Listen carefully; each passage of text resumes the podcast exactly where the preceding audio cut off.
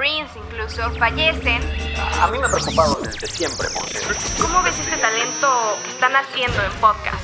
Podcast exitosos que digan todo el tiempo tonterías. Entretenimiento, espectáculos, cultura. Esto es Tómate un cafecito con Monse Quintana. Comenzamos. Buenos días, buenas tardes, buenas noches. Qué bonito me salió, caray.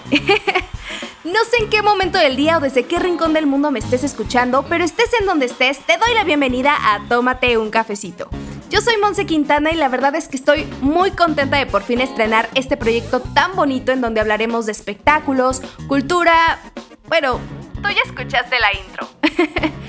Pero lo que sin duda me tiene muy emocionada son las increíbles entrevistas que te tengo preparadas, de verdad son una joya. Ellos son personas que tienen mucho por compartir y nosotros muchísimo por aprenderles. Y el día de hoy comenzamos con el pie derecho porque con nosotros estará Rodrigo Salas, o mejor conocido como Tocayo. Él es un locutor de radio y comunicador que nos platicará un poco acerca de estos nuevos medios que están surgiendo, como los podcasts, y sobre el contenido de valor y qué pasa con esto ahora que todos podemos tener acceso a este tipo de plataformas formas. Pero bueno, ya basta de tanto spoiler y mejor continuemos con nuestra siguiente sección. ¿Sabías que un día como hoy... 11 de noviembre de 1993, el rey del pop, el mismísimo Michael Jackson, dio su último concierto en el Estadio Azteca. Esta fue la última vez que el cantante se presentó en nuestro país.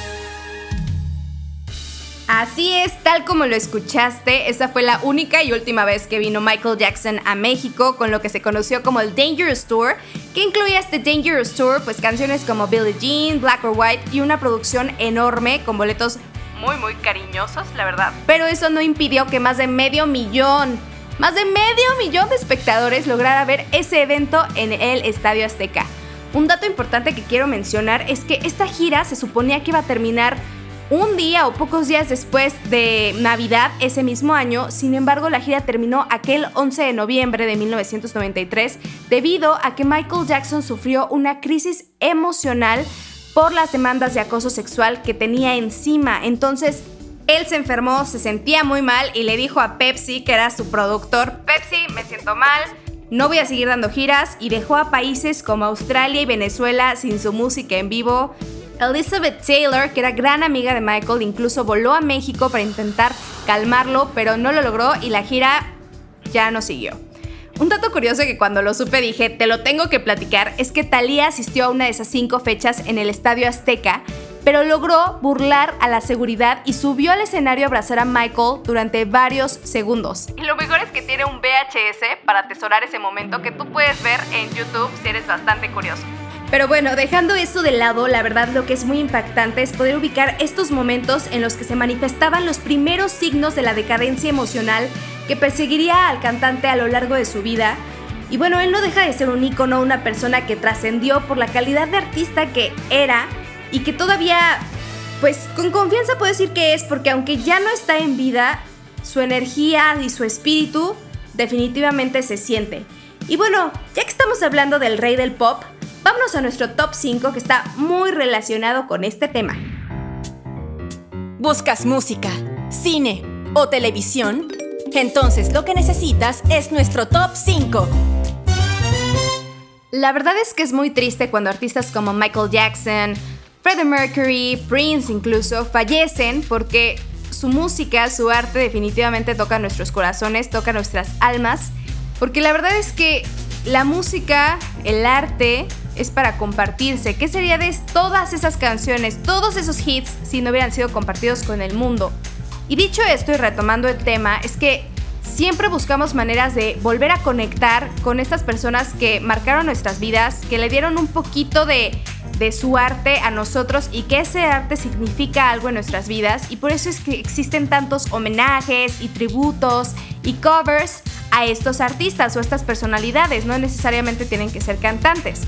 Pero hablando específicamente del caso de Michael Jackson, siendo el icono, ya sé que dije mil veces que es icono, pero necesito recalcarlo porque verdaderamente lo es. O sea, ¿quién en el mundo no sabe quién es Michael Jackson? Así de relevante es el hombre.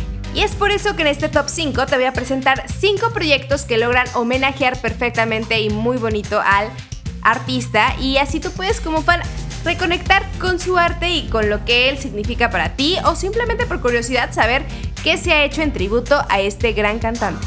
Número 5. Esta me parece de verdad alucinante y es que en 2014 los Billboard Awards lograron revivir a Michael Jackson con la magia de la tecnología, así como lo escuchaste. ¿Cómo lo hicieron? Pues facilísimo, creo, para ellos, con un holograma que representaba al cantante y que bailaba y cantaba al ritmo de su éxito Slave to the Rhythm acompañado de muchísimos bailarines, pirotecnia y obviamente los pasos característicos del artista como el moonwalk. Si tú quieres ver esta presentación la puedes encontrar en un 2x3 en YouTube, así que corre a verla.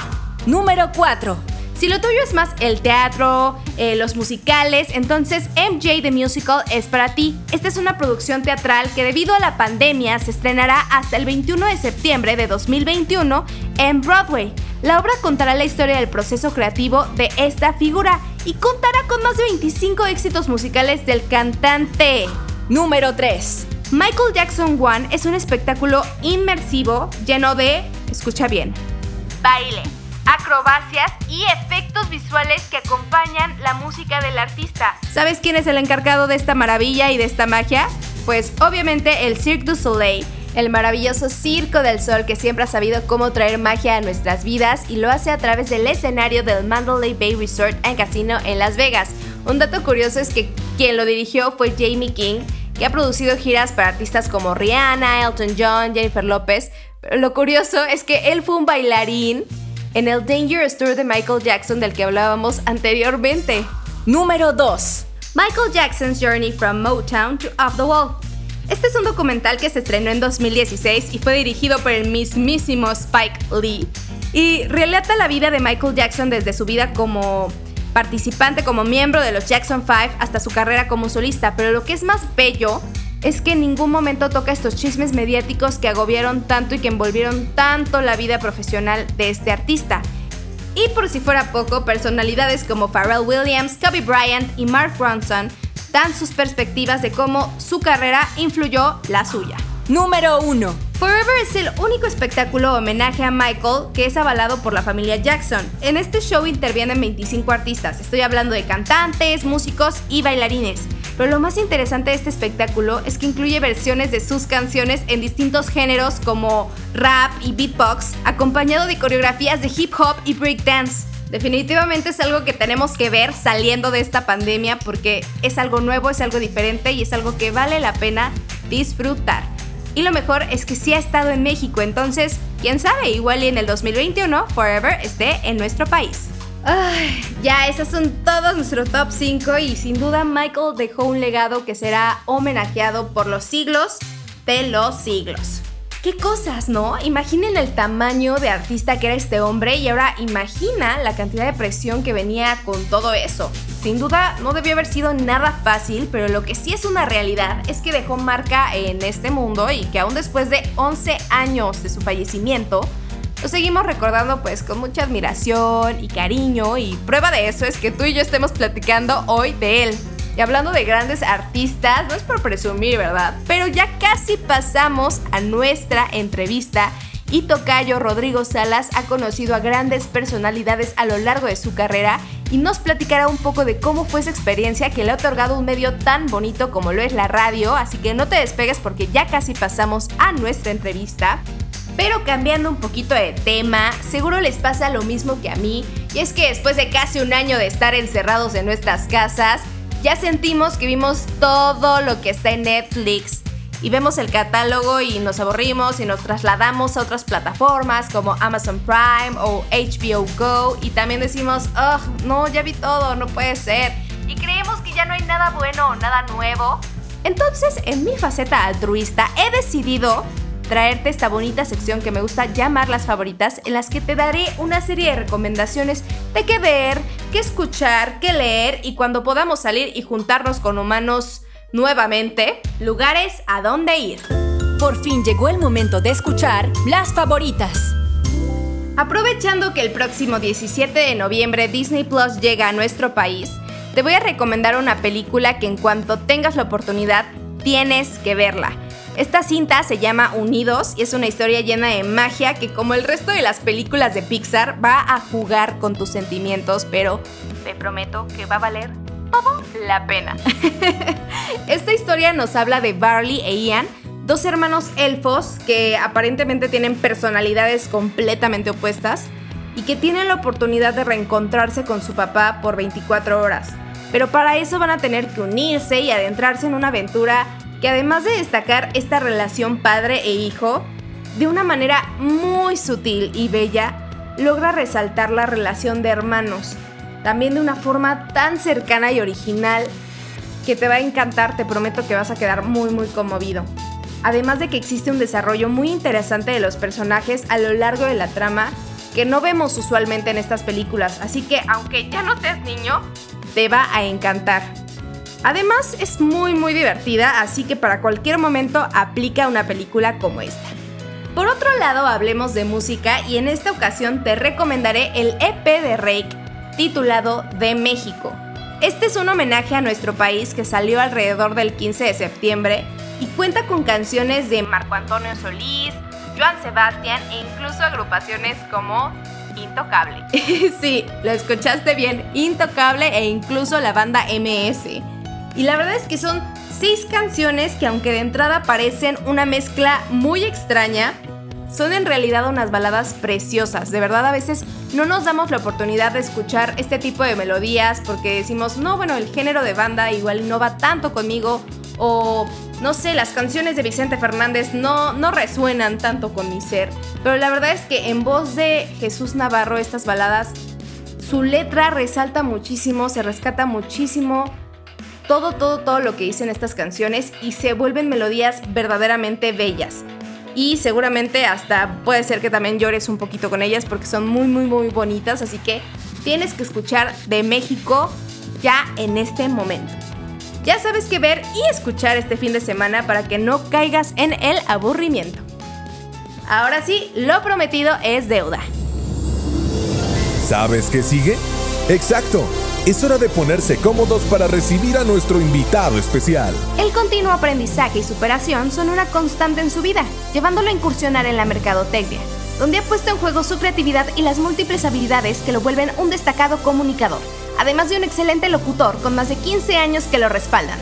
Muchos tendrán la fortuna de conocerlo en su faceta de docente, inspirando a sus estudiantes a explorar la belleza de lo que es un medio tan emocionante como la radio, pero otros simplemente lo conocen como tocayo. Está con nosotros Rodrigo Salas. Hola Monse, qué bonita bienvenida. Qué padre esto que está sucediendo a través de la tecnología. Estoy muy emocionado. La verdad es que uno que se dedica a la radio y a este tipo de medios, cuando te entrevistan, es estar del otro lado y, me emociona muchísimo en serio lo que está sucediendo. Y pues adelante, gracias por la presentación y gracias por las porras y gracias por poner a Kim de fondo. Claro, claro. Escuché por ahí que fue una de las primeras canciones que presentaste tú en radio y dije, claro, para, para introducirlo aquí a Tómate un cafecito tenemos que poner a Kim. Sí, fue de las primeras bandas que pude presentar en la radio porque me dediqué principalmente durante los primeros 10 años de mi experiencia en los medios, en la radio, a, la música en inglés, digamos que es mi especialidad, la música en inglés, principalmente toda la década del 2000. Y justamente Kill fue esas bandas que a mí me recibieron y, presentar la canción, más allá, fíjate que de hablar de Kill y, de, Tom Chaplin y de su banda y de todos estos amigos ingleses que hacen una cosa maravillosa como, como lo es King y otras bandas del Britpop, era presentar la canción. Esta canción que se llama Somewhere Only We Know tiene una introducción. Eh, antes de que comience a cantar el, artista, tiene una introducción bellísima. Sí. Y, en la radio, presentar canciones sobre la cama de introducción de las rolas es, un, es una cosa que es de lo que a mí más me gusta de la radio, presentar canciones sobre su intro. La radio eh, seguramente te ha otorgado muchísimas experiencias enriquecedoras como esa, ¿no? Que se viven una vez en la vida y que te dejan muchísimas cosas como pues este tipo de momentos, ¿no? En el que una canción se vuelve muy significativa en tu carrera y en tu vida personal, ¿no? Muchas, muchas. La, radio yo le tengo un, cariño este, enorme al, trabajo que he tenido durante los últimos, pues ya, este, híjole, ya casi 20 años. Este, y, y algo que me ha dado mucho la radio es justamente estar en eventos. Es algo que puedo presumir y que puedo contar con, con mucha, mucha eh, certeza, ¿no? El hecho de decir, pude ver a tales bandas, pude entrevistar a tales artistas, pude estar en tales conciertos, pude viajar a otros países, pude estar haciendo coberturas nacionales e internacionales. Híjole. Sin duda es una posición privilegiada, como bien lo dices, en el que puedes vivir estas experiencias y pues me imagino la emoción, ¿no? Y ahorita que lo estabas comentando, digo, wow, wow, wow, wow, tener como todo este eh, bagaje de experiencias que la verdad es nadie te las quita y son únicas, verdaderamente únicas y te las dio la radio. Sí, nada más. Entonces, pues quisiera saber cómo, cómo tú llegaste a la radio, cómo, fue tu, tus inicios. Yo en mi casa tenía un programa de edición eh, de los primeritos que había, no me, ya ni me acuerdo cómo se llamaba, creo que se llamaba Soundforge. Y, este, y entonces yo ahí en mi, en mi compu, con mi microfonito todo chafa, hacía programas y esos programas yo los producía en mi casa y los subía a ciertas plataformas que había este, disponibles. Y listo, ahí los echaba, ¿no? Eran programas grabados y era como mi ejercicio personal de hacer un poco este, este arte radiofónico, pero grabado. Eh, a partir de eso, mm, voy a, una, a un evento este, a una boda, particularmente voy a una boda y yo me siento a platicar en la mesa de la boda con una persona que hacía radio. Y entonces, platicando, pues le dije, oye, pues cuando puedas escucha, eh, yo hago unos programitas ahí muy, muy de casa y escúchalos y a ver qué te parecen. Y bueno, de ahí esta persona me dijo, oye, ¿te interesaría ya realmente estar en, la radio? Este, te estoy hablando del 2001. Y, y, para mí fue algo que no lo podía creer. Dije, como me estás invitando ya a estar en una cabina con una antena, que esta antena saque mi voz y que mi voz te escuchen en muchos lugares, me dijo, ¿quieres? Y ahí empecé, empecé eh, trabajando en, una cabina en vivo. Wow. Y de ahí, pues realmente nunca me, nunca me moví, ¿no? Este, fui avanzando eh, en las diferentes posiciones y en las diferentes áreas que la radio te permite trabajar. Entonces, primero fui locutor, locutor, locutor, locutor. Después de ahí empecé a involucrarme mucho en la programación musical. Esta persona que me invitó me enseñó a programar eh, me dio las bases de la programación musical y de ahí me convertí en programador de música. Y estuve programando esa estación y otras estaciones en, otros, eh, en otras ciudades, asesorando algunas. Hasta llegué a programar una estación en Guatemala, este, muy extraña en su momento. Y después de la programación musical, me, me, empecé también a mover en el área de promoción, y, así poco a poco fui conociendo la producción, fui conociendo el guionismo, empecé a, explorar hasta que llegué a un punto en donde pude pues, ser director operativo o director artístico de toda una estación de radio, ¿no? Qué increíble, la verdad es que sí. Eh, pues me da esto como mucha esperanza, ¿no? De, wow, eh, o sea, de verdad tienes una trayectoria de ya casi 20 años, como lo mencionabas al inicio. Y eh, me parece increíble como escuchar como todo lo que has pasado, por dónde has escalado, por dónde te has movido. Y en torno a esto y en torno a que tú verdaderamente vives eh, la radio, me gustaría saber qué es lo que crees o qué es lo que piensas que viene ahora para la radio, ahora que están surgiendo todas estas plataformas como Spotify, en donde precisamente existen muchos podcasts y podcasts están creciendo mucho. ¿Crees que pase algo similar a cuando salió YouTube, que creció exponencialmente y entonces ahora muchos patrocinios se fueron a plataformas digitales como esta en vez de, no sé, medios más tradicionales como la televisión? Sí, y está pasando, ¿eh? De hecho, está pasando. Hoy, estadísticamente, eh, la, inversión digital para publicidad, pues está, se está yendo bien fuerte, como bien sabes, a todos estos canales digitales, ¿no? las empresas, eh, la, publicidad se está, se está moviendo mucho en digital, muchísimo dinero que antes se gastaba en medios tradicionales, tele, radio, print eh, ese presupuesto se está yendo mucho, no todo, pero mucho se está yendo a digital. Y hablando particularmente del podcast, eh, el podcast en el último año ha tenido, a partir de, Spotify como plataforma, porque hay que decir que el podcast, Monse, no es nuevo, o sea, el podcast no es de este año, el podcast surge cuando nace el, iPod. Y después eh, hubo una época en donde el podcast estuvo como muy, muy en pausa, medio muerto, como que no, no estaba haciendo mucho, porque siento que Apple no le dio ese espacio tan grande como, como se lo dio a la compra de canciones. Y llega Spotify y ve ese gigante dormido. Y entonces Spotify le da nuevo respiro al podcast. Este, Sí, claro. Y, bueno, aprovecha una plataforma digital tan poderosa como es Spotify. Y dijo, yo tengo tantos suscriptores que escuchan mi música y los que no la pagan, la suscripción, que escuchan mi música con comerciales, pues ahora les voy a abrir un canal de podcast. Y es ahí en donde, pues obviamente muchos medios nos pusimos a temblar, porque fue este tema de ahora sí, el podcast está vivo. Pero al final de cuentas, a la radio como tal, pues sí le está costando mucho trabajo eh, decirle a la, publicidad, oye, no inviertas en podcast, invierte conmigo, ¿no? Este, ese dinero mejor dámelo a mí. Eh, yo sí creo que son cosas muy diferentes, ¿no? Muy diferentes y lo sigo diciendo. Me lo han preguntado desde hace muchos años, ¿no? Si yo creo que la radio por internet, los, los podcasts en esta ocasión hablando de ellos, amenazan a la radio tradicional y que si creo que la radio se va a morir porque estas tecnologías están muy vivas, y mi respuesta sigue siendo que no. Mi respuesta sigue siendo que los dos medios van a, van a, van a seguir caminando, cada quien con sus éxitos, cada quien con sus posibilidades, pero no veo una muerte de la radio o que el podcast y la radio online le vaya a quitar las audiencias a la radio tradicional, ¿no? O sea, hay de todo y... Claro. Y bueno, ¿qué tendría que pasar para que el medio tradicional se muera? Que estas generaciones que tenemos como, como la mía, de 39 años, pues que yo me muera cuando tenga 80, ¿no?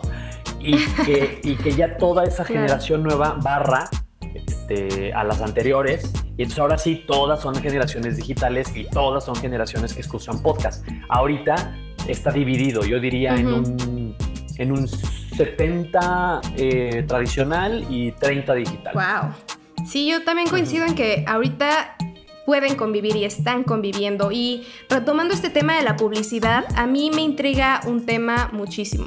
Y es el tema de si consideras que la publicidad nos va a llegar a invadir, como por ejemplo en los videos de YouTube, ya tenemos estos comerciales que a veces no podemos saltar o a veces después de 5 segundos podemos saltar y a la mitad del video otro comercial y seguido de ese comercial otro comercial.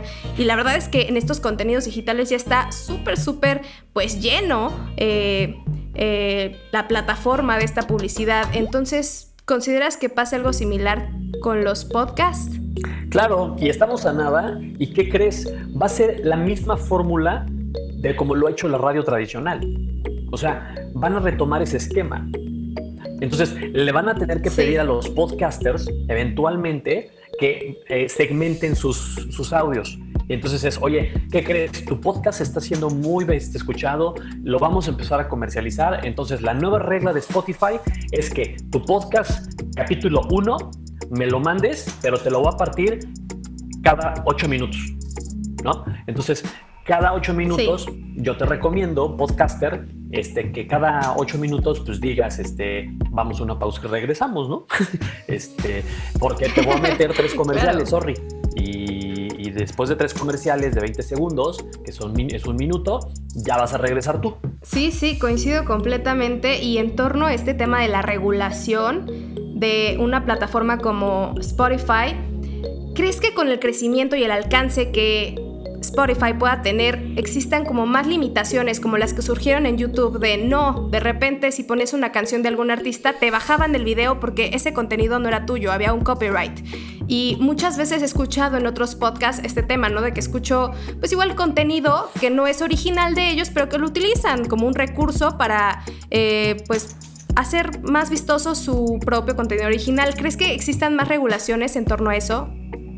Sí, totalmente creo que va para allá también. Todo depende del crecimiento exponencial que vaya teniendo, que vayan teniendo las audiencias de los podcasts, pero creo que va también por allá. Te platico, por ejemplo, cómo funciona en la radio. Eh, en la radio, por ejemplo, tú tienes que pagar derechos de autor. O sea, tú como estación de radio, toques la música que toques, tienes que pagar a Indautor o a la instancia que te toque como, como regulación, como bien dices, le tienes que pagar derechos de autor. ¿Por qué? Porque tocando la música de Luis Miguel o del grupo Los Ángeles Azules o de King, no importa el género, tú tocando su música estás explotando y te estás viendo beneficiado comercialmente hablando. Entonces, esas regulaciones yo creo que se van a, dar pronto y lo que, lo que creo que podría pasar es que esa regulación la pague el mismo podcaster. ¿Sí? O sea, hoy Oh, es un hecho. Sí, hoy es un hecho que, que- que si tú subes un, un- abres tu canal de podcast en Spotify, este, pues no te cobran, ¿no? O sea, no es como de, oye, ¿quieres Sí, tener aquí? No te cobran, es bienvenido, tu, tu- tu- se llama Tómate un cafecito y ahí está tu logo y ahí está tu canal y sube cuantas veces quieras tus audios y ten tus audiencias. Pero si empieza a crecer esto, de repente va a decir, oye, Monse, oye, tómate un cafecito, este, fíjate que, pues ya estamos empezando a tener gastos, ¿no? Este, entonces, pues, yo creo que te vamos a, te vamos a cobrar una membresía de 20 dólares eh, mensuales para que tú puedas tener tu, tu canal abierto y, y hacer lo que tú quieras, ¿no? Y en torno a esto que mencionabas, que también me hizo ruido, eh, sí, todos podemos tener acceso ahorita a Spotify, ¿no? Igual y no todo el mundo lo sabe, pero es cierto, es un hecho y es un espacio libre y hasta el momento, en muchos casos, gratuito. Em, ¿Tú cómo percibes, tú cómo ves este tema de que ahora, em, pues quien quisiera, sin ser necesariamente un comunicador, quien quiera, puede generar un contenido y tener una plataforma grande como Spotify para poder colocarla y que la gente lo encuentre, lo escuche y ahí se informe? Eh, ¿Cómo ves este talento que están haciendo en podcast? Ay, pues yo creo que es el mismo cuento de siempre, ¿no? Desde que se democratiza, se democratizó la información digital y todo mundo produce información, no nada más la consume, sino la produce, y es un término que se acuñó hace unos 10 años, que es el prosumer, ¿no? O sea, produce pero consume. Es un prosumer. Eh, a mí me ha preocupado desde Sí. siempre, Monse. O sea, a mí me ha preocupado desde siempre porque como ahí está, ¿no? Está libre para todos. Este, pues es, un, es una plataforma, es un, es un terreno en donde cualquier cosa puede pasar y, y- y- y puede ser muy peligroso, ¿no? O sea, yo sí creo que es peligroso, sin embargo es democrático, sin embargo es libre y ahí me podría yo como que echar encima a mucha gente que dice, pero ¿por qué nada más unas personas podrían hacerlo? O sea, el Internet es de todos, es para todos y si yo quiero abrir mi Claro. canal y decir muchas tonterías, pues déjame en paz, ¿no? Este, que habrá gente que le gustan mis tonterías. Eh, y sí, pues en ese sentido lo, lo respeto, ¿no? No lo comparto, pero lo respeto. Eh, sin embargo, pues Claro. yo sí creo que al final de cuentas la calidad va a ser lo que hable por cada quien. Entonces creo que ahí es en donde el podcast tiene un gran valor, porque el valor, valga la redundancia, está en lo que se dice, no en lo que se ve.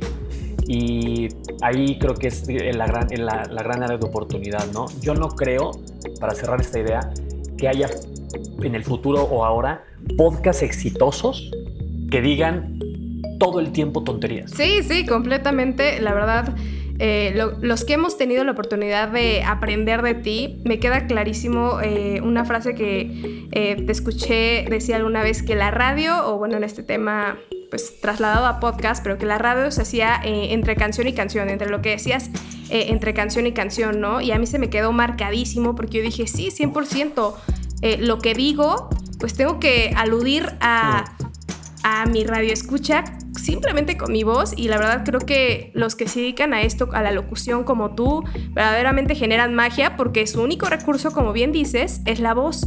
Y en torno a este tema de contenido bueno, eh, contenido de valor, quisiera llamarlo yo, ¿tú qué consideras que debería tener o que debe tener un contenido de valor?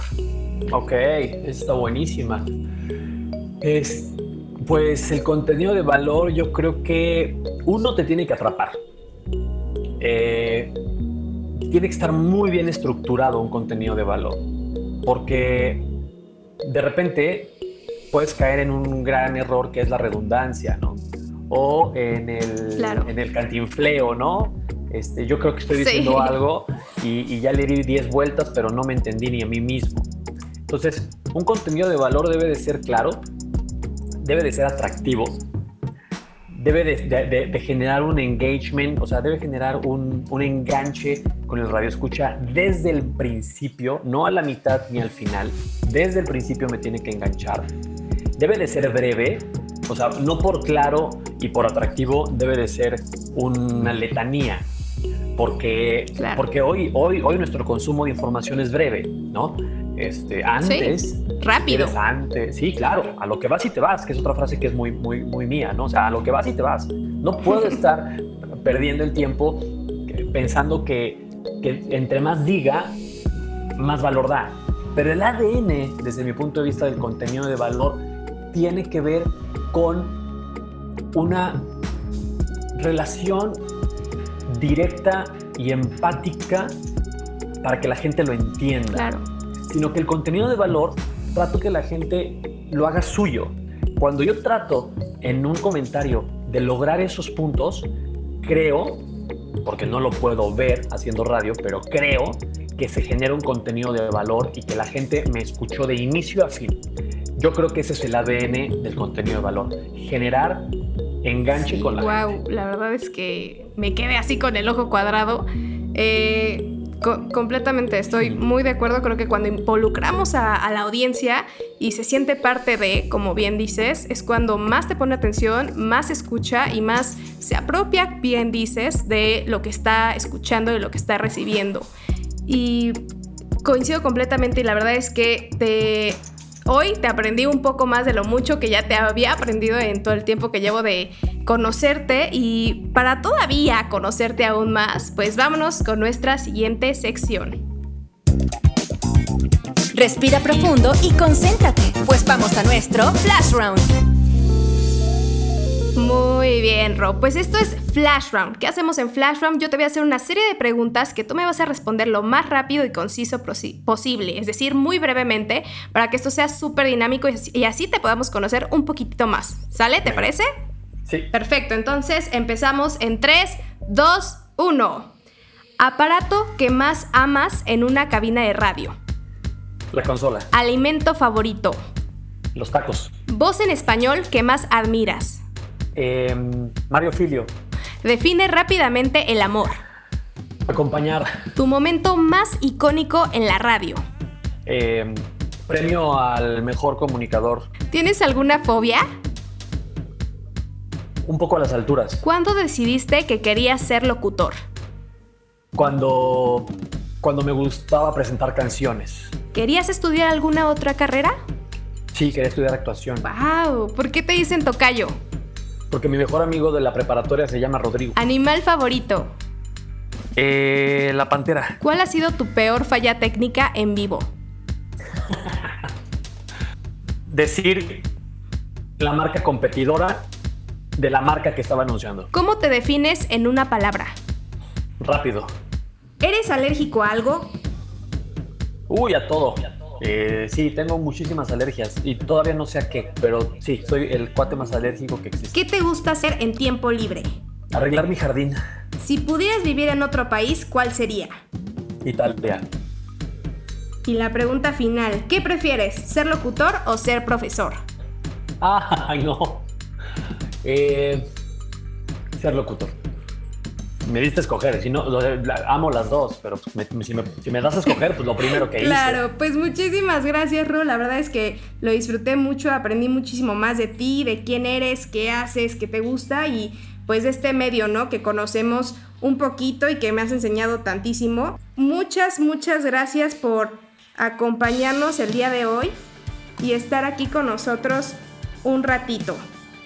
Gracias, Monse. En serio aprecio muchísimo este, este proyecto que estás haciendo, eh, las tecnologías que estás, que estás usando, la estructura de tu entrevista, el ritmo con el que me hiciste platicar, porque algo que siempre he dicho en términos de entrevistas es que un buen entrevistador es aquel que le da oportunidad al entrevistado de brillar y de expresarse y de sentirse cómodo. Y tú lo lograste hoy conmigo. Así es que muchas, muchas gracias por esta entrevista. Felicidades por tómate un cafecito y ya estoy ansioso de poder escuchar esta entrevista y compartírsela a toda la gente para que también a mí me conozcan más, se conozcan a ti y que este sea un gran proyecto para ti y, y estoy muy orgulloso de ti, Monse. Gracias. Finalmente, Rodrigo, ¿dónde podemos encontrarte? Claro, claro. Mira, actualmente me pueden escuchar en, en todo el estado de Morelos y en algunos estados. Me pueden escuchar en Estereo Vida 90.3 FM. Ahí estoy en un programa de lunes a viernes de 5 a 7 de la noche que se llama Reconexión. Eh, en las redes sociales me pueden seguir en Facebook escribiendo Tocayo en vivo, Tocayo con K. En Twitter me pueden seguir como arroba tocayo radio, igual tocayo con K. Y siempre digo que en el Instagram ni me sigan porque lo único que publico en Instagram son las cosas que cocino y las cosas que me como. Entonces es un Instagram totalmente culinario. Pero si me quieren seguir en Instagram es Rodrigo Salas MX. Y mi página web es www.rodrigosalas.net. Perfecto, ¿no? Muchísimas gracias a ti, Ro, por acompañarnos y regalarnos un poco de tu tiempo y para pues informarnos de todos estos temas y conocerte mejor. La verdad es que lo disfruté muchísimo. Espero tú te hayas divertido a pesar de todas estas fallas técnicas que tuvimos al final. Pero pues lo disfruté mucho y espero que tú también. Me encantó, me encantó, me sentí muy especial, no sabes, no sabes cómo, cómo me sentí. No esperaba esto, te soy honesto. No esperaba esto, Monse. Simplemente, como sabes, porque me conoces, yo le digo que sí a todo lo que sea en pro de, ustedes y en pro de, la comunicación y en pro de, la expresión y del conocimiento, yo le digo que sí a todo lo que pueda, pero no me esperaba esto, o sea, no me esperaba la plataforma, no me esperaba tu producción, tus cortinillas, tus secciones, a tu operador, eh, no, no esperaba esto. Y, me siento muy especial, en serio, de, que me hayas considerado para tu programa, para tu espacio, tómate un cafecito y me siento muy especial también de que hayas tomado el tiempo de estructurar una entrevista y de querer conocer lo que opino de, estos temas, ¿no? Entonces fue algo súper especial y, en serio te lo, te lo agradezco y te lo aprecio y lo atesoro para siempre. Tómate un cafecito con Monse Quintana. ¿Qué tal? Yo les dije que esta serie de entrevistas iban a estar buenísimas. Sin duda me quedo muy maravillada y muy, muy, muy, muy iluminada con lo que nos platicó hoy Rodrigo. Él es de esas personas que me inspiró a hacer este tipo de proyectos, así que yo estoy muy agradecida con él. Sin duda lo que nos platicó del surgimiento de estas nuevas plataformas me deja muy contenta porque creo que todos podemos tener un espacio para decir lo que tengamos que decir siempre y cuando seamos muy responsables de ello, las aprovechemos al 100 y seamos muy inteligentes y aportemos algo al mundo, ahora más que estamos pasando por un momento tan complicado. Entonces, gran, gran, gran aportación la que nos deja hoy Rodrigo. Gracias, no se olviden de escucharlo en Reconexión con Tocayo por Stereo Vida de 5 a 7 pm de lunes a viernes y de seguirlo en todas sus redes sociales. Gracias a ustedes por acompañarme en el inicio de esta nueva aventura, de verdad estoy muy agradecida.